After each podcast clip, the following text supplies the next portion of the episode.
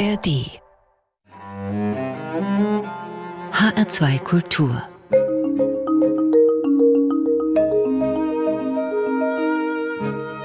Doppelkopf Heute am Tisch mit der Ökonomin Monika Schnitzer. Das Gespräch mit ihr führt Jochen Rack. Monika Schnitzer, geboren 1961, ist Professorin für komparative Wirtschaftsforschung an der Ludwig-Maximilians-Universität München und seit 2020 Mitglied im Sachverständigenrat zur Begutachtung der gesamtwirtschaftlichen Entwicklung.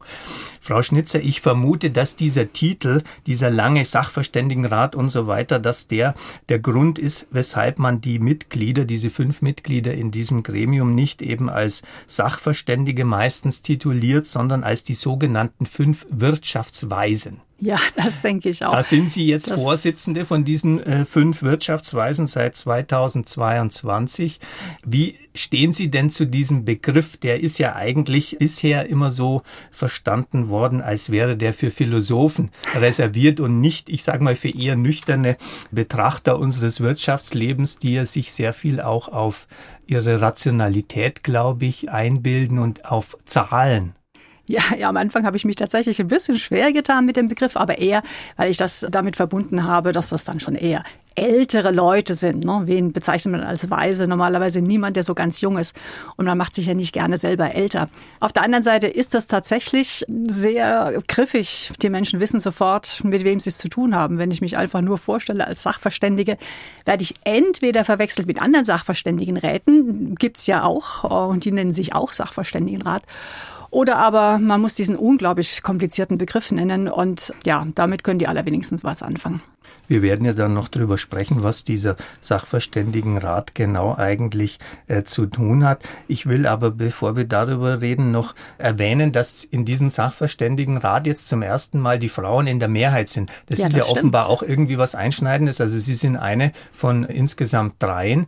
Welche Bedeutung hat es eigentlich ist das eine wichtige Nachricht, die damit verknüpft ist? Ja, ich denke schon. Der Sachverständigenrat hat sein 60. Jubiläum gefeiert, seinen 60. Geburtstag. Und man muss einfach sagen, in den ersten Jahrzehnten, äh, vier Jahrzehnten ungefähr, waren es nur Männer in diesem Rat. Und dann kam allmählich eine Frau und äh, erst vor drei Jahren, als ich berufen worden bin, hat man zum ersten Mal zwei Frauen berufen. Damals hieß übrigens noch in der Zeitung, hm, schwierig, die sollen jetzt zwei Frauen berufen, gar nicht klar, dass man zwei Frauen findet. Gibt's die überhaupt und wollen die dann überhaupt? Die Frauen, die trauen sich ja oft nicht. Also solche Sprüche konnte man vor drei Jahren noch in der seriösen Tagespresse lesen. Jetzt sind es drei. Ich glaube, das ist allerhöchste Zeit.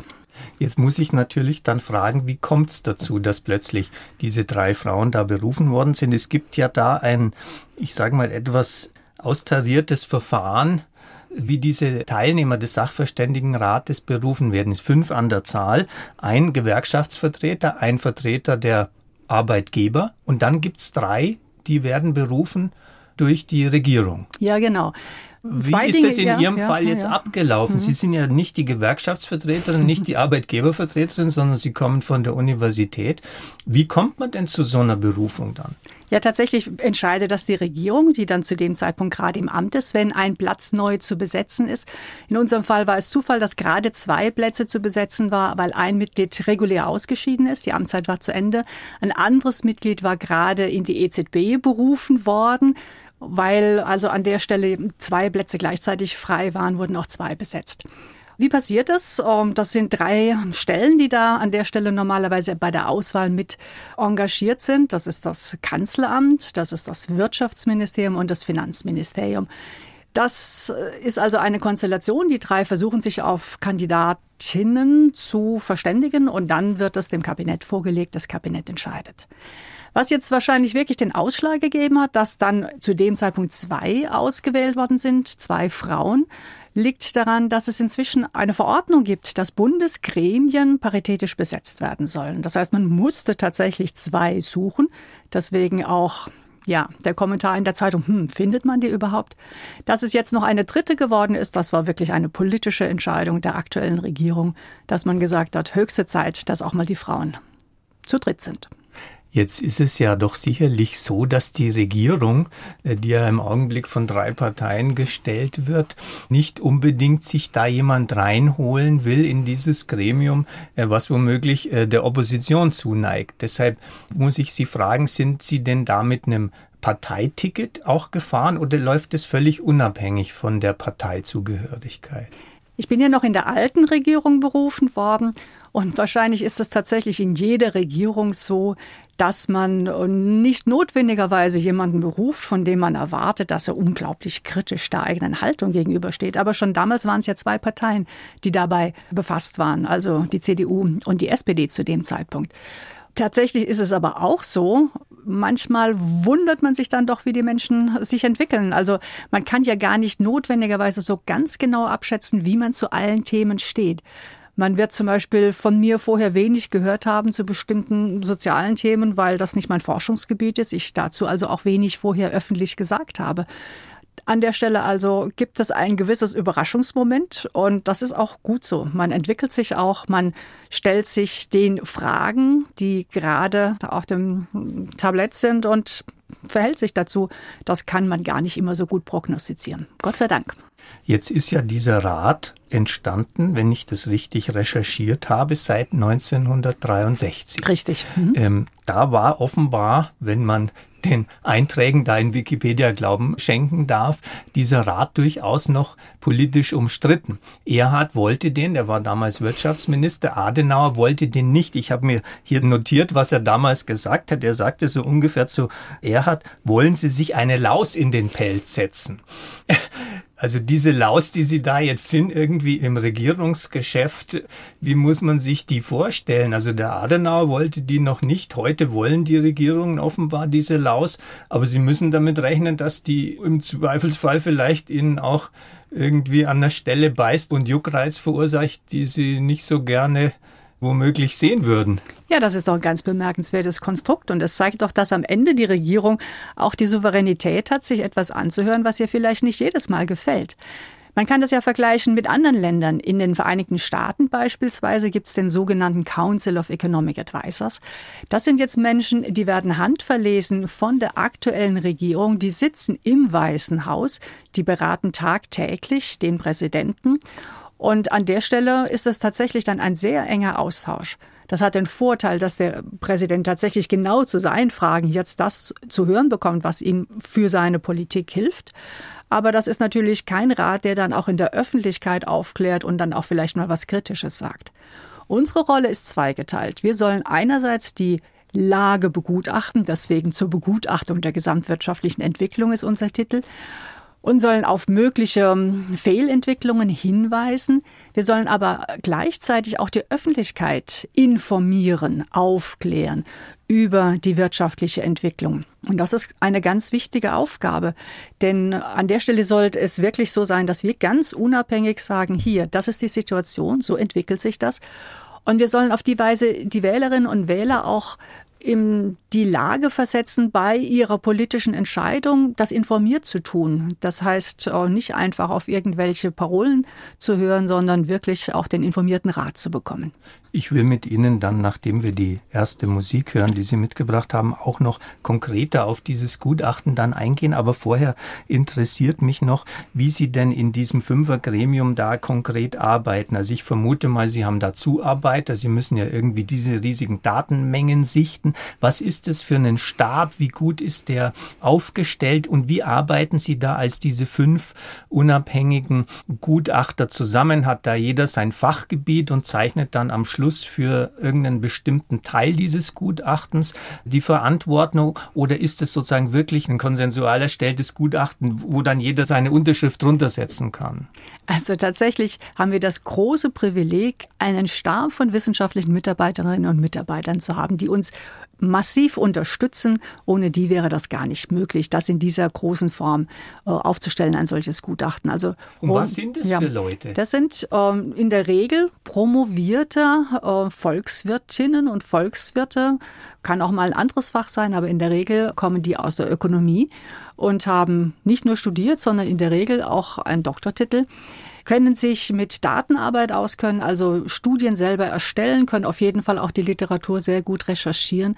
Die machen auch Anhörungen, also wir machen die mit denen zusammen, aber die tragen viel Material zusammen. Und werden die auch ernannt oder sind die sozusagen über diese hm, Besetzungsperioden hinaus tätig, so wie man sich vielleicht in einem Ministerium vorstellt, dass irgendwelche Staatssekretäre oder ja, Leute, die in diesen äh, Ministerien arbeiten, dann längerfristig dabei sind? Oder haben Sie sich dann auch zum Beispiel persönlich jetzt für irgendjemand da entschieden, der Ihnen zuarbeitet? Wir ernennen die, also die Mitarbeiter und Mitarbeiter, indem wir sie einstellen. Das heißt ein reguläres Einstellungsverfahren. Jedes Jahr?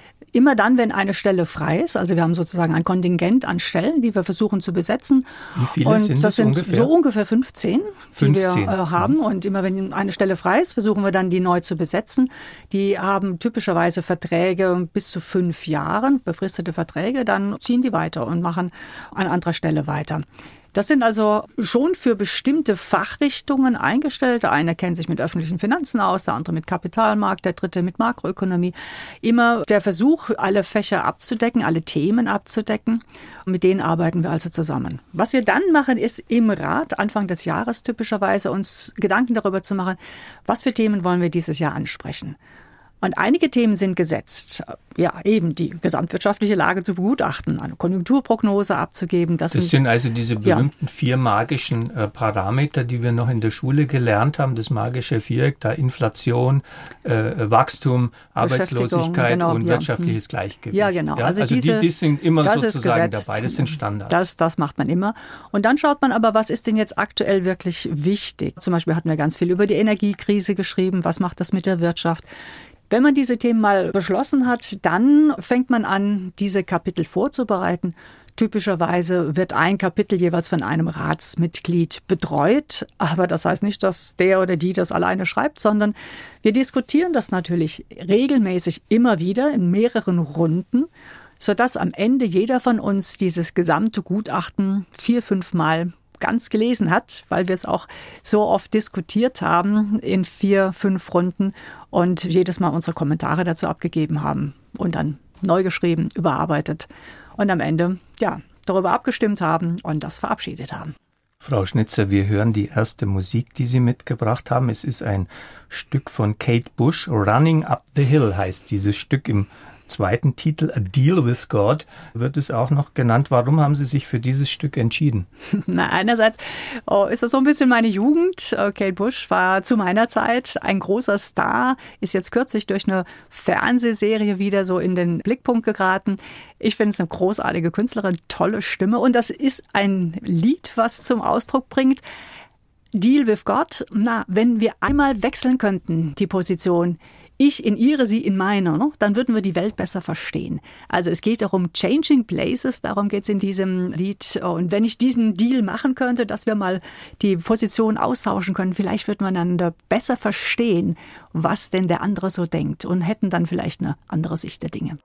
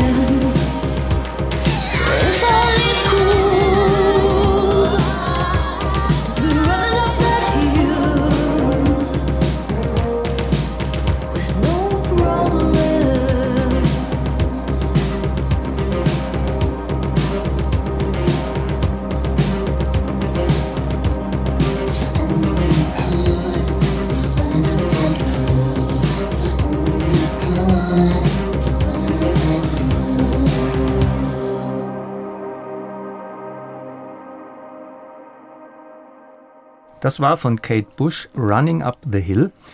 Das Musikstück hat die Ökonomin Monika Schnitzer mitgebracht, die heute zu Gast ist bei Jochen Rack in der Sendung HR2 Doppelkopf.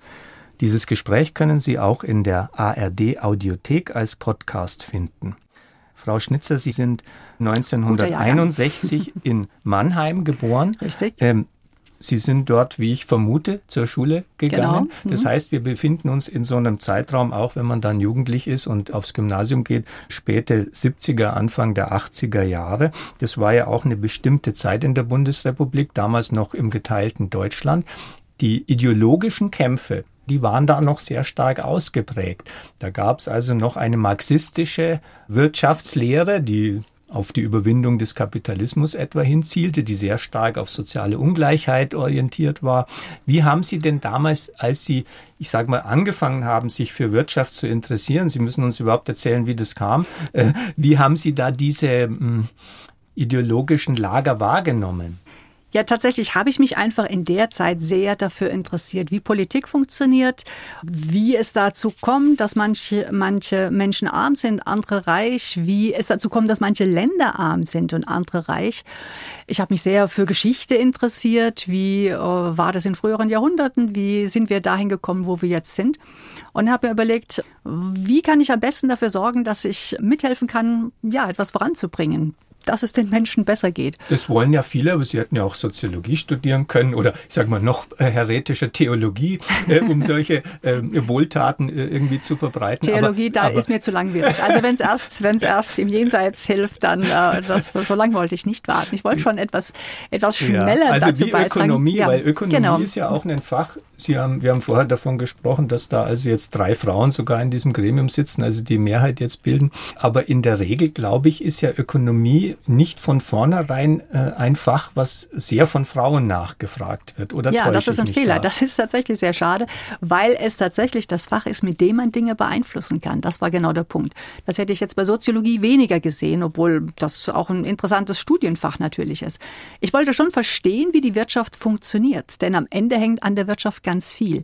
Das können wir auch jetzt die letzten Jahre verfolgen. Wir können sehen, haben wir jetzt die Maßnahmen in der Corona-Pandemie richtig gestaltet? Helfen wir den Menschen richtig jetzt bei den hohen Energiepreisen? Da gibt es ganz viel zu gestalten. Rente habe ich eben schon angesprochen, ein solches System zu gestalten. Das ist extrem wichtig, hat für die Menschen enorm viele Auswirkungen. Und dazu ist es wichtig zu verstehen, wie es denn funktioniert. Und dann zu versuchen, Einfluss drauf zu nehmen. Jetzt haben Sie das sehr rational erklärt, aber ich vermute mal, wenn man sich für so ein Studium dann auch entscheidet, es muss ja irgendwelche Auslöser geben. Also entweder fasziniert einen ein bestimmter Text oder ein bestimmter Autor oder man hat einen Lehrer oder die Eltern sind irgendwie Unternehmer, womöglich solche Dinge. Also wie war das bei Ihnen, dass Sie dann sich dafür entschlossen haben, jetzt jenseits der Tatsache, dass natürlich Wirtschaftswissenschaft wichtig ist? Ja, also tatsächlich alles nicht, was Sie angesprochen haben. Meine Eltern hatten gar nichts in der Richtung damit am Hut. Wir sind übrigens also eine Generation, wo man äh, für Schule noch zahlen musste. Die haben Volksschule gemacht und dabei ist es dann auch geblieben. Ja, die Lehrer in meiner Phase waren eben auch eher ganz anders aufgestellt. Da hätte ich jetzt eher Geschichte oder Deutsch studieren können, wenn ich denen gefolgt wäre. Das waren die, die mich am meisten beeinflusst haben. Nein, das war es alles nicht. Nein, das war an der Stelle wirklich die ganz rationale Überlegung, mit welchem Fach kann ich mir das aneignen, um später Einfluss nehmen zu können, so dass die Dinge sich in eine Richtung entwickeln, wie ich so gut fände. Und wie haben Sie denn den Wirtschaftskundeunterricht erlebt? Also bei uns hieß es in der Schule noch, wir sind ja fast ungefähr selber Jahrgang, Wirtschafts- und Rechtslehre, das war eine Stunde, mehr war, glaube ich, überhaupt nicht drin, soweit ich mich erinnere, und es war relativ stiefmütterlich behandelt. Also mein Eindruck jedenfalls aus meiner Schulzeit ist, dass Wirtschaftskunde irgendwie so in der zweiten Reihe spielte, vielleicht noch unterhalb von Sozialkunde und dann kommt schon gleich Musik und Kunst. Also es war eigentlich eigentlich nicht besonders ähm, sexy. umfangreich und auch nicht äh, sexy unterrichtet, das muss man dazu sagen. Äh, eigentlich paradox. Die Leute kommen dann raus, haben Abitur vielleicht in Mathematik gemacht, aber später im tatsächlichen Leben, glaube ich, fehlt vielen Menschen das Verständnis für unser Wirtschaftssystem. Deshalb will ich Sie fragen, wie war da Ihr Wirtschaftskundeunterricht oder wie der bei Ihnen hieß? Ich weiß nicht, äh, ob er da auch so hieß. Und wie hat sich das womöglich inzwischen verändert? Sie haben ja drei Kinder. Ich nehme an, die gehen noch zur Schule oder sind schon aus der Schule raus. Deshalb, wie schätzen Sie die Situation da ein? Ja, tatsächlich ist das Interessante, dass das, was man in der Schule als Fächer typischerweise am meisten lernt, ähm, mit dem man am meisten zu tun hat, dass man das später nicht studiert und auch nicht als Beruf ergreift. Ganz sicher war das bei mir so. Also dieses äh, Fach Wirtschaft gab es in dem Sinne gar nicht. Es gab, ich glaube, Sozialkunde, irgendwas in der Richtung. Also darüber bin ich bestimmt nicht drauf gekommen. Auch die Anfänge des Studiums waren jetzt wirklich nicht so, dass ich gesagt hätte, wow, das ist mein Fach. Ich habe an der Stelle mich entschieden, durchzuhalten, weil ich dachte, am Ende kann ich damit etwas anfangen. Und das ist auch ein Rat, den ich heute gebe. Nicht das zu studieren, was man am spannendsten finde, sondern das, was einem am meisten nutzt als Werkzeug für das, was man später erreichen will. Nicht die Studienzeit sollte die tollste Zeit sein, sondern das, was man beruflich damit anfangen kann. Aber ich will trotzdem nochmal nachbohren an der Frage nach dem, was Sie damals in diesen 80er, 70er, 80er Jahren an ideologischen Positionen erlebt haben. Denn es waren an den Universitäten sehr stark auch noch die linken Gruppen da. Es gab noch marxistische, wie gesagt, auch Wirtschaftslehre, marxistische Lesegruppen und so weiter. Man hat das Kapital von Karl Marx zum Beispiel durchgearbeitet. Ich habe das noch durchgearbeitet an der Universität Tübingen, damals im Philosophiestudium gewissermaßen. Aber äh, haben Sie von dieser Richtung überhaupt irgendwas mitbekommen und haben Sie diese, äh, diese marxistische Wirtschaftstheorie überhaupt gelesen? Also nicht im Studium, das war in Köln jedenfalls nicht auf dem Lehrplan, in Köln, wo ich studiert habe. Ich habe es eben in der Schule, im Geschichtsunterricht äh, mitgenommen und von daher habe ich eine Vorstellung davon, aber ich kann jetzt nicht behaupten, dass ich Marx durchgearbeitet habe. Das heißt aber nicht, dass ich mich für die soziale Frage nicht interessiere. Ich habe einfach versucht, mit dem Instrumentarium, was ich dann gelernt habe, mir zu überlegen, wie ich das ähm, verwenden kann, um in der sozialen Frage etwas beizutragen. Und in unserem aktuellen Gutachten tun wir das auch. Da reden wir beispielsweise über Verteilungsfragen. Das gehört auch dazu. Das ist unsere Aufgabe, alle zwei Jahre etwas zur Verteilung zu sagen. Und da reden wir dieses Mal sehr ausführlich über Armutsgefährdung. Wer ist armutgefährdet? Wie kann man das verbessern? Wie kann man das ähm, bekämpfen? Insofern also die Fragen sind mir sehr wichtig. Ich denke, Aber von der Mehrwertstheorie von Karl Marx äh, halten Sie wahrscheinlich eher wäre weniger. jetzt nicht mehr mein Ansatz. Ich glaube, ja. das ist einfach überholt. Ja, hm. also wie sieht die Situation aus? Man hat ja lange gesagt, irgendwie die Schere zwischen Arm und Reich geht weiter auf. Dann hatten wir eine Zeit lang, wo die Realeinkommen stagniert haben. Dann hieß es wieder, na, sie haben ein bisschen zugelegt, aber eigentlich nicht so stark, dass die, ich sage mal, Ungleichverteilung zwischen denen, die Kapitaleinkünfte haben und denen, die normale Einkommen haben, Lohneinkünfte, dass die irgendwie aufgebrochen wird. Es gibt ja sogar dann inzwischen in der Wirtschaftswissenschaft, weil wir vorher kurz Karl Marx erwähnt hatten, äh, dieses berühmte Buch von Piketty, mhm. wo er aufgezeigt hat, dass also die Vermögensungleichheit eigentlich über die Jahrhunderte fast immer sich gleich entwickelt hat und nur in ganz kurzen Phasen, also auch diejenigen, die normale Einkommen bezogen haben, äh, irgendwie aufschließen konnten zu denen, die Kapitaleinkünfte haben. Das können wir momentan nicht beurteilen, aber was wir schon feststellen ist, wer am unteren Einkommensrand und Vermögensrand ist, wenig sparen kann, dann wird, wird im Zweifelsfall ein Sparbuch haben, die letzten Jahre keine Zinsen bekommen haben. Derjenige, der mehr hatte und sein Geld am Aktienmarkt angelegt hat, der hat eine ganze Menge dazu verdient. Da geht die Schere wirklich auseinander. Deswegen haben wir in diesem Gutachten auch gesagt, es wäre gut, die Menschen besser zu bilden. Finanzbildung hatte ich eben schon gesagt. Ihnen klarzumachen, dass Geld am Kapitalmarkt angelegt sehr viel mehr bringt. Das lernt man aber in der Schule nicht. Das lernt man nur, wenn die Eltern einem das erklären. Und das bedeutet, dass die Schere auseinandergeht. Wir würden den Kindern helfen, das schlagen wir explizit vor, wenn wir jedem Kind 10 Euro im Monat geben würden vom Staat äh, bis zwischen 6 und 18, dann dieses Geld für die Kinder anlegen am Kapitalmarkt, aber weltweit und sehr breit diversifiziert, dann hätte man eine. Es wäre ein Fonds. Es wäre ein Fonds, genau. Den der Staat irgendwie Den der betreut. Staat äh, zum Beispiel betreuen würde, ja. Und dann würden die Kinder sehen, da gibt es eine stetige Rendite, das kann man hoch, das geht vielleicht auch mal runter, aber im Schnitt geht es über die Jahre deutlich nach oben, jedenfalls sehr viel mehr nach oben, als wenn man nur ein paar Euro auf dem Sparbuch anlegt. Jetzt gehören Sie als Jahrgang 1961, so wie ich auch mit Jahrgang 63, zu der sogenannten Babyboomer-Generation. Das sind Leute, die bald schon in Rente gehen, entweder äh, in Frührente mit vielleicht 63, falls Ihnen diese Tür offen steht, oder zumindest zwischen 65 und 67. Es ist auch ein Grund dafür, dass es in Deutschland einen gewissen Arbeitskräftemangel oder Fachkräftemangel, wie man auch sagt, äh, gibt. Jetzt in diesem Gutachten, wenn ich das richtig verstanden habe, ist es auch ein wichtiger Punkt, weil äh, Sie zum Beispiel also explizit fordern, um diesen Fachkräfte- oder Arbeitskräftemangel zu kontern, äh, muss Deutschland noch mehr Einwanderung haben, als es im Augenblick hat. Sie sprechen von einer Zahl, ich habe es mir notiert, weil ich sie fast schockierend gefunden habe, von 1,5 Millionen, die pro Jahr nach Deutschland einwandern müssen. Das heißt nicht, dass tatsächlich dann insgesamt Deutschland um 1,5 Millionen wachsen würde, weil ja auch Bürger abwandern. Also wir brauchen 1,5 Millionen, um 400.000 hier netto zu behalten. Also die Zahlen sind so, wenn wir unser Erwerbspersonenpotenzial konstant halten wollten, also die Menschen, die bei uns erwerbstätig sein können, sind, in dem Alter sind, dann brauchen wir 400.000 mehr Menschen pro Jahr. Nicht Arbeitskräfte, sondern Menschen. Da sind die Jungen, die Alten, da sind die Ehefrau, Oma oder so weiter mit dabei, die da mit einwandern. Und um also eine Nettoeinwanderung ja, von 400.000. Von 400.000, ganz genau. Und um auf diese Nettoeinwanderung zu kommen, brauchen wir 1,5 Millionen brutto. Warum? Weil jedes Jahr von den hier lebenden ausländischen Mitbürgerinnen und Mitbürgern rund 10 Prozent wieder auswandern. Also jedes Jahr wandern rund 1,1 Millionen Menschen wieder aus. Und das heißt, um auf 400.000 netto zu kommen, brauchen wir 1,5 Millionen brutto.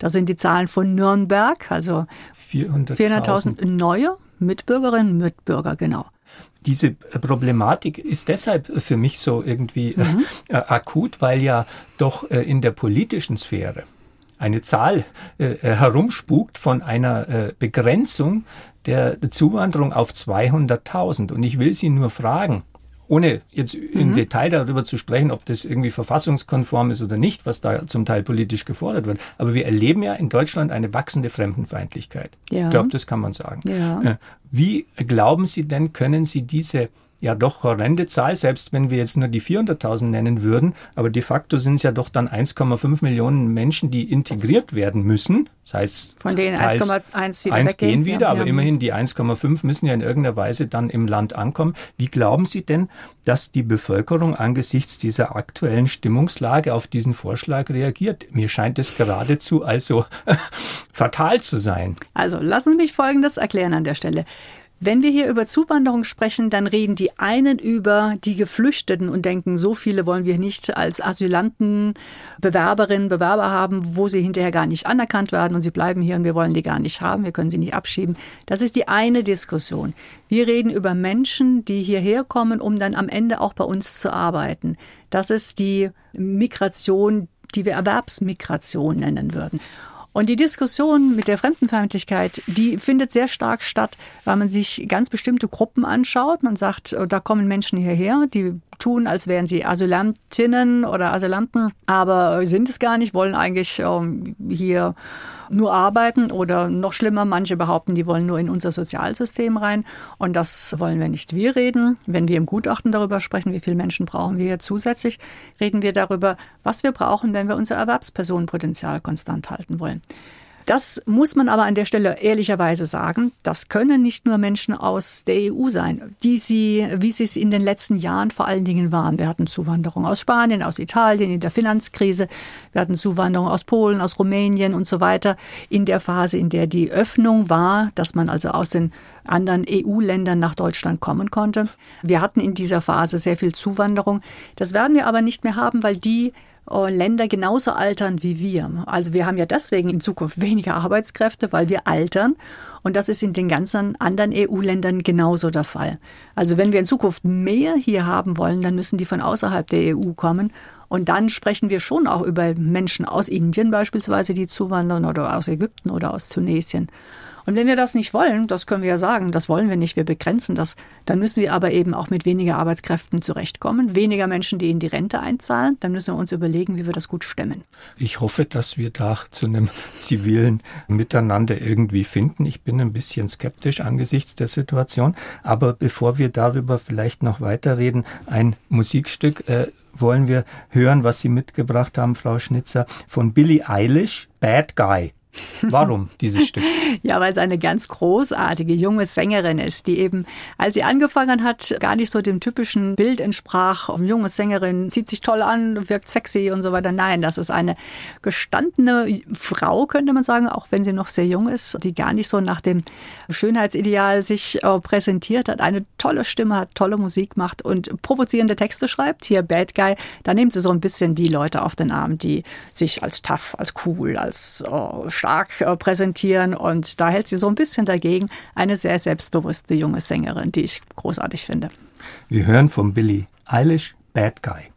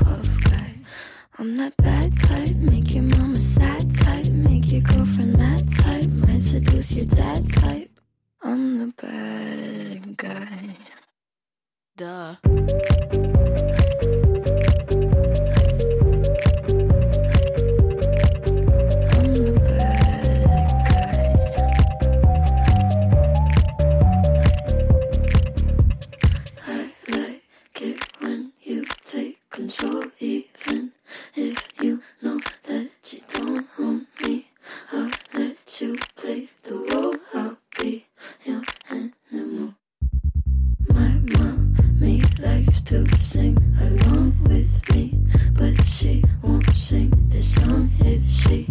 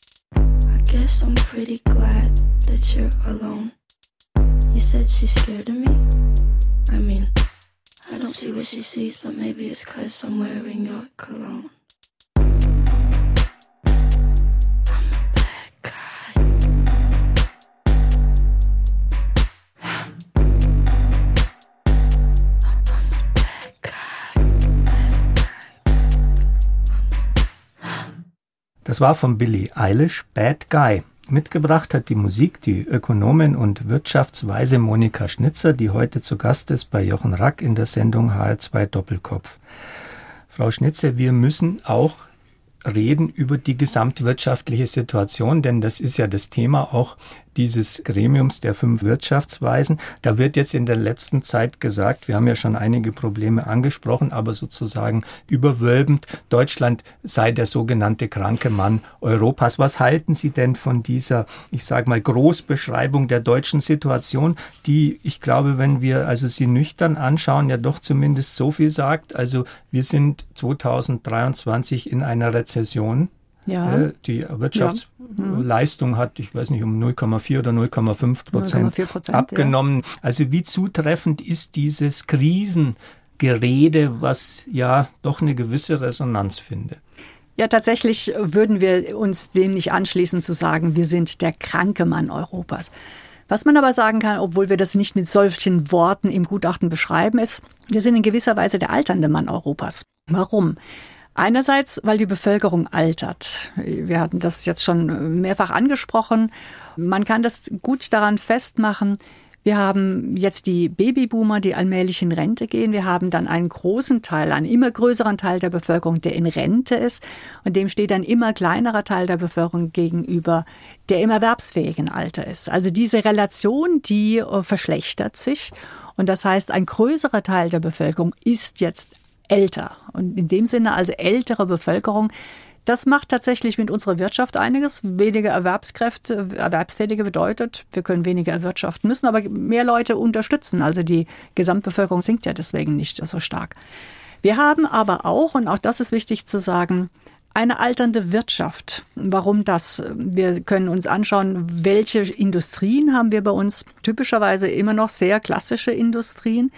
Wir beobachten, dass diese Industrie oft Anlagen, Maschinen hat, die schon in die Jahre gekommen sind. Also wenn man das mit anderen europäischen Ländern vergleicht, dann haben wir einen eher alten Kapitalstock oder älteren zumindest.